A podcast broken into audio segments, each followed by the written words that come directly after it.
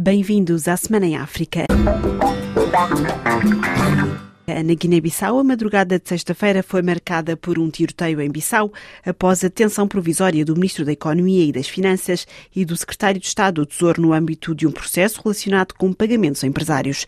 Tanto o Ministro Suleiman Saidi como o Secretário de Estado, António Monteiro, foram libertados por militares e na manhã de sexta-feira foram novamente reconduzidos à prisão. A RFI, Fodé Senha, presidente do Movimento da Sociedade Civil para a Paz e Democracia, falou de uma noite de pavor. Tivemos uma noite apavorada, que não desejávamos, né? Mas infelizmente foi o que aconteceu. Amanhecemos com os tiros. E, nesse momento já há uma comunicação oficial do Estado-Maior das Forças Armadas, que tem detalhado o, o que tinha acontecido.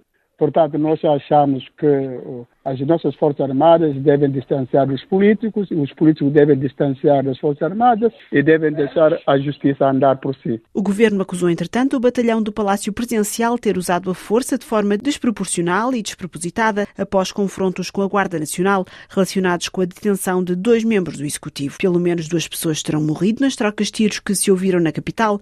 Moussa Baldé, o nosso correspondente em Bissau, faz-nos o relato da situação. As informações são muito escassas neste momento. Os acontecimentos são muito recentes, ainda as autoridades militares estão a averiguar de concreto o que é que se passou, mas o que é que a Polícia Militar confirmou é que, pelo menos, é possível confirmar a morte de dois militares, um militar da Guarda uh, Nacional e o outro militar uh, do grupo do batalhão da Presidência da República. E também a Polícia Militar confirma o ferimento de pelo menos dois militares. Esses militares seriam militares da Guarda Nacional que estão feridos e neste momento estão a receber tratamentos médicos. Mas neste momento há muita especulação, mas o que se confirma é aquilo que a Polícia Militar disse que até o momento, são dois militares que morreram. A normalidade tinha regressado a Bissau no decorrer de sexta-feira, com várias interrogações ainda em relação ao que se passou no país. Em Moçambique, as eleições autárquicas continuam a agitar o país, com o Conselho de Ministros a ter aprovado na quarta-feira a repetição das eleições em quatro municípios em que o processo não foi validado pelo Conselho Constitucional. Esta repetição deve acontecer no dia 10 de dezembro. No entanto, a Renamo quer que, antes de qualquer repetição, o Conselho Constitucional se pronuncie sobre o pedido de aclaração submetido por este partido. A Renamo pediu uma providência para impedir a repetição das eleições, como explicou Venâncio Montelan, candidato da Renamo a Maputo. Vamos submeter também a uma providência relativamente a esta marcação das eleições que já feita pelo Conselho de Ministros para dia 10. portanto, nos municípios onde as eleições foram anuladas para ser repetidas. Essas, esta, nós vamos, já vamos enviar uma providência para suspensão desta data, porque não podemos avançar com esta estas eleições sem primeiro o Conselho Constitucional pronunciar-se ao pedido da aclaração, que nós já submetemos, ah, e também ao recurso extraordinário que vamos submeter relativamente à anulação deste mesmo acordo. Se o Conselho Constitucional fosse rápido e respondesse-nos isso ainda hoje ou amanhã, claramente que se calhar até íamos a tempo no dia 10 de fazermos essas eleições. Tudo agora depende do Conselho Constitucional em responder com celeridade ao pedido de declaração feita pela RENAM. Ainda em Moçambique, os raptos continuam a assolar o país. O ministro do Interior de Moçambique, Pascoal Ronda, mostrou-se preocupado com a situação. No concernente à criminalidade organizada e transnacional, especialmente os raptos e sequestros, o governo tem incrementado ações de prevenção e combate a este tipo legal de crime, resultando na redução dos casos criminais desta natureza e no aumento do número de detidos em conexão com o crime. Entretanto, Preocupa-nos o facto de, a miúde, parte de detidos verem a sua medida de coação alterada. O crime do rapto, apesar dos esforços do governo para o seu combate, sugere uma nova reflexão com o envolvimento de todos os atores, nomeadamente do Poder Legislativo, Poder Executivo e do Poder Judicial o aumento do número de raptos afeta especialmente os empresários moçambicanos e os empresários estrangeiros no país, que são os maiores visados deste tipo de crime. O vice-presidente da Confederação das Associações Económicas de Moçambique, Prakash Prelad, declara que a situação tem afastado investimento de Moçambique. A questão de raptos é algo que nos, nos apoquenta, porque o investimento podemos atrair investimentos e investidores num clima propício e que oferece segurança. Já temos muitos empresários, não, não vou arriscar o número, mas sabemos que muita gente de fora continua ainda à espera fora do país, quer dizer, continua a acreditar no país, mas na expectativa de que as coisas melhorem. Mas não faz o chamamento a outros investidores, não é? Portanto, temos que reverter esta situação.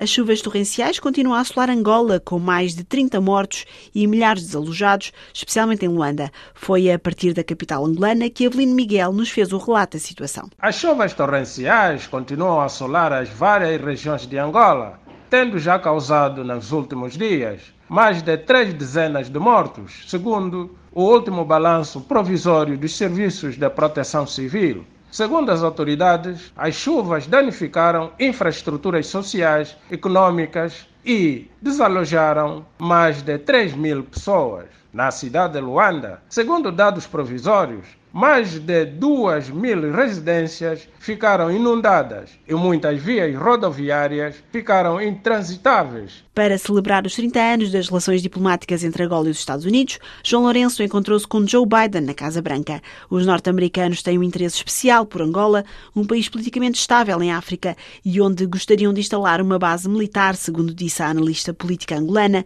Marzilda Cachito, em declarações a Eva Massi. Na verdade, os Estados Unidos atualmente é visto em Angola como um Estado que tem apoiado bastante o desenvolvimento e isso obriga também nós a tomarmos decisões com maior ponderação e que o tato político também adotar por uma diplomacia mais proativa, né? Os interesses dos Estados Unidos proteger Angola porque devido às relações que nós temos e sabe-se também que os Estados Unidos sempre teve interesse em instalar uma base militar em Angola. Angola é um dos estados em África que mais tem uh, estabilidade em termos de conflitos.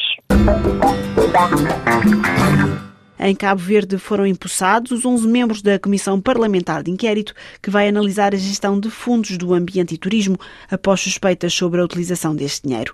O nosso correspondente em Cabo Verde, Odair Santos, tem mais detalhes. Após informações vindas a público no início deste ano que davam conta de possíveis irregularidades na gestão dos fundos do turismo e ambiente de 2017 a 2020, o Parlamento criou uma comissão de inquérito e os membros foram impulsados pelo Presidente da Assembleia Nacional, Austelino Correia, que pediu resultados para cabal esclarecimento da opinião pública sobre a gestão do Fundo da Sustentabilidade Social para o Turismo e do Ambiente. Não podemos ter comissões parlamentares de inquérito que, no fim, não dá em nada, não resulta em nada. É mais tempo que a gente gasta, é mais barulho que a gente faz, é mais disputa político-partidária. O objetivo das comissões parlamentares de inquérito não é disputa político-partidária. O objetivo é reunir os elementos suficientes para que possamos esclarecer a opinião pública. Estreou esta semana em França o filme Cesária Évora, a diva dos pés descalços, realizado por Ana Sofia Fonseca. O filme conta com imagens inéditas e testemunhos dos que conheceram Cesária Évora. A entrevista à RFI, Janete Évora, neta da cantora cabo-verdiana, fala numa retrospectiva à vida familiar e mostra-se expectante com a projeção do filme em França, a segunda casa de Cesária Évora, como relatou em entrevista a Cristiana Soares. França tem o nosso coração. Ela conseguiu passar-nos isso também. Ela sempre dizia: Eu gosto de todos os públicos, todos os meus fãs são importantes, mas foi a França que me abriu as portas. Inclusive, até hoje, temos uma conexão próxima. O meu irmão, o meu tio vivem na França. Tenho meu coração. Eu digo que eu sou francesa sem ter nacionalidade. Vivi por dois anos. Foi o período também que eu comecei a fazer o meu tratamento. Foi lá. Então, tem toda essa parte da humanização, de sentir-me acolhida. É um país que eu sinto muito bem, que tenho muito respeito por ela então era um momento muito aguardado ter a estreia na França. É o ponto final nesta Semana em África. Até para a semana.